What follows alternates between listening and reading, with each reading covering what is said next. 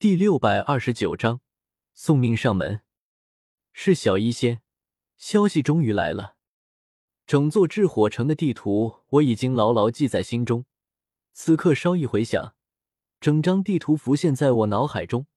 空间虫洞广场安康街这家店铺，两个点在地图上串联起来。略作联想后，我有了主意，看向还在店铺内逛着看着的唐火儿。火儿，如今已经快中午了。我之前在炽火城待过几天，知道一座味道很好的酒楼，不如一起过去吃午饭。好呀。唐火儿点点头，便要去柜台结那双靴子的钱。我赶忙上前将钱付过，然后带着他出了店铺，顺着来来往往的人流往安康街走去。炽火城安康街。天难子一行数人离开空间虫洞广场，随意走在炙火城街头，有些茫然和漫无目的。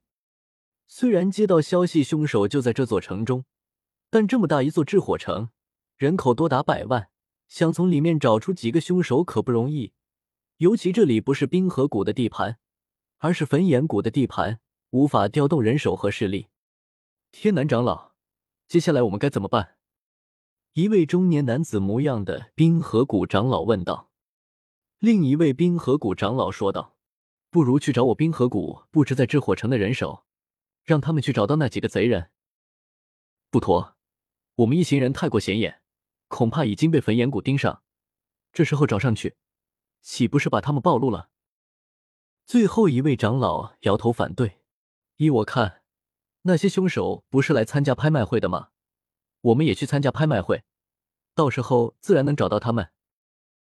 三个冰河谷长老互相讨论着，谁也说服不了谁，不由看向天难子，却见后者淡淡道：“不用麻烦了。”三位长老一愣，一行人这么大老远跑来炽火城，不就是为了抓拿凶手吗？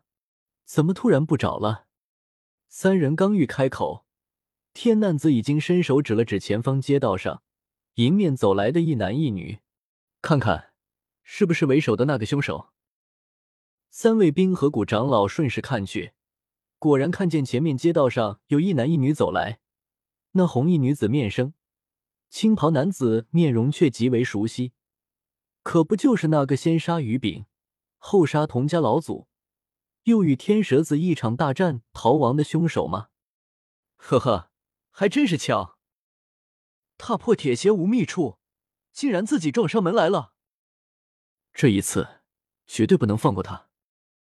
三位长老面面相觑片刻，纷纷冷笑起来。谁也没想到，刚来炽火城还没开始找呢，对方就自己送上门来了。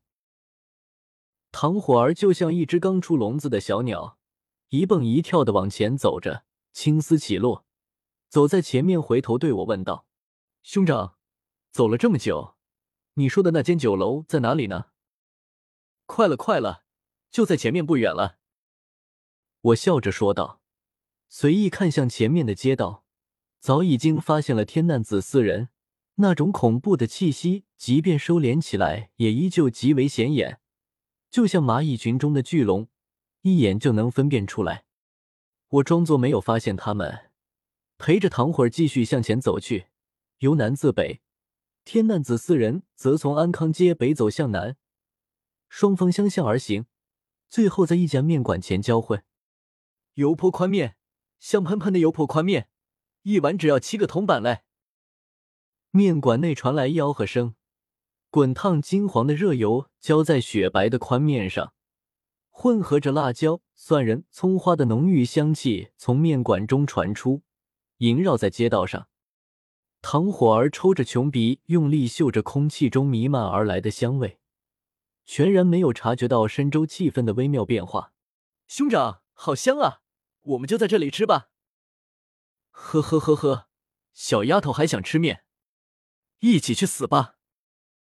一位冰河谷长老冷笑连连，开始还不知道唐火儿是谁，一听他喊我兄长，立刻知道了，原来是我妹妹，是我同伙。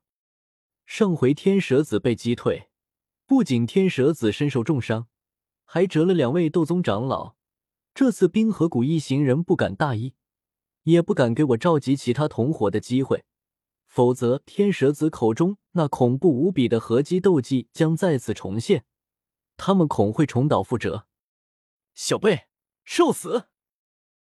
一位冰河谷长老狰狞大笑，一掌朝我拍来，冰蓝色的斗气从他掌心喷涌而出，四周空气骤然降温，朝我席卷而来。哪里来的贼人，休要伤害火儿妹妹！我故作惊慌神色，快步冲上去拦在唐火儿身前，做保护唐火儿状，提起斗气与这冰河谷长老对了一掌，噗！强大的斗气涌来。我被直接拍飞出去，嘴里喷出一口鲜血，砸落在街道上，砸翻了几个行人，撞得他们一阵哀嚎。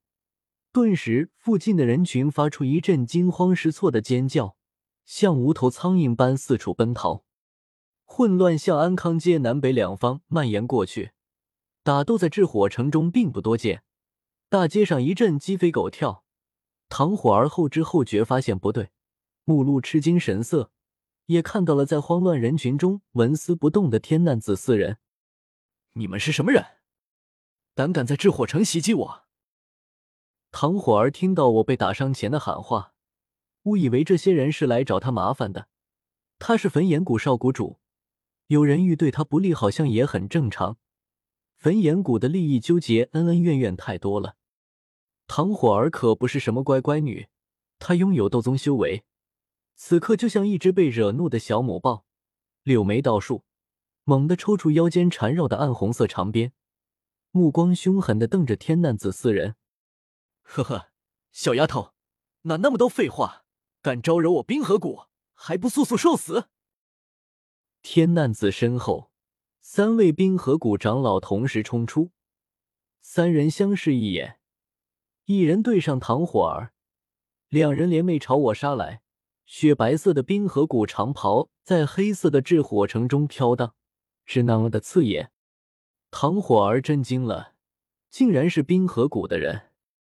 他当然知道冰河谷和焚炎谷不对付，双方交恶多年，可他怎么都没想到，冰河谷竟然猖狂到敢来炽火城杀他。这里离焚炎谷山门极近，以斗宗的飞行速度，只需要一刻钟就能赶来。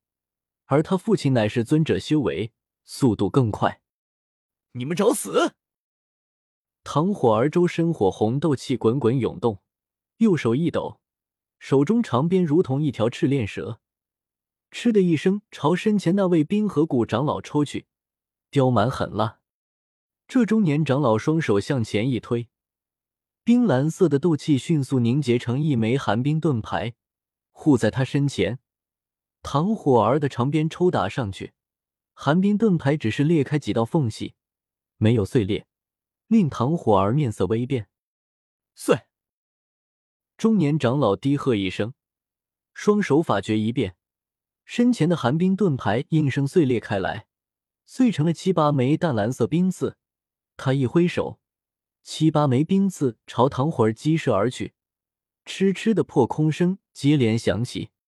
唐火儿一惊，手中长鞭舞作旋风，密密麻麻的鞭影拦在身前，险之又险的将七八枚冰刺全部拦下。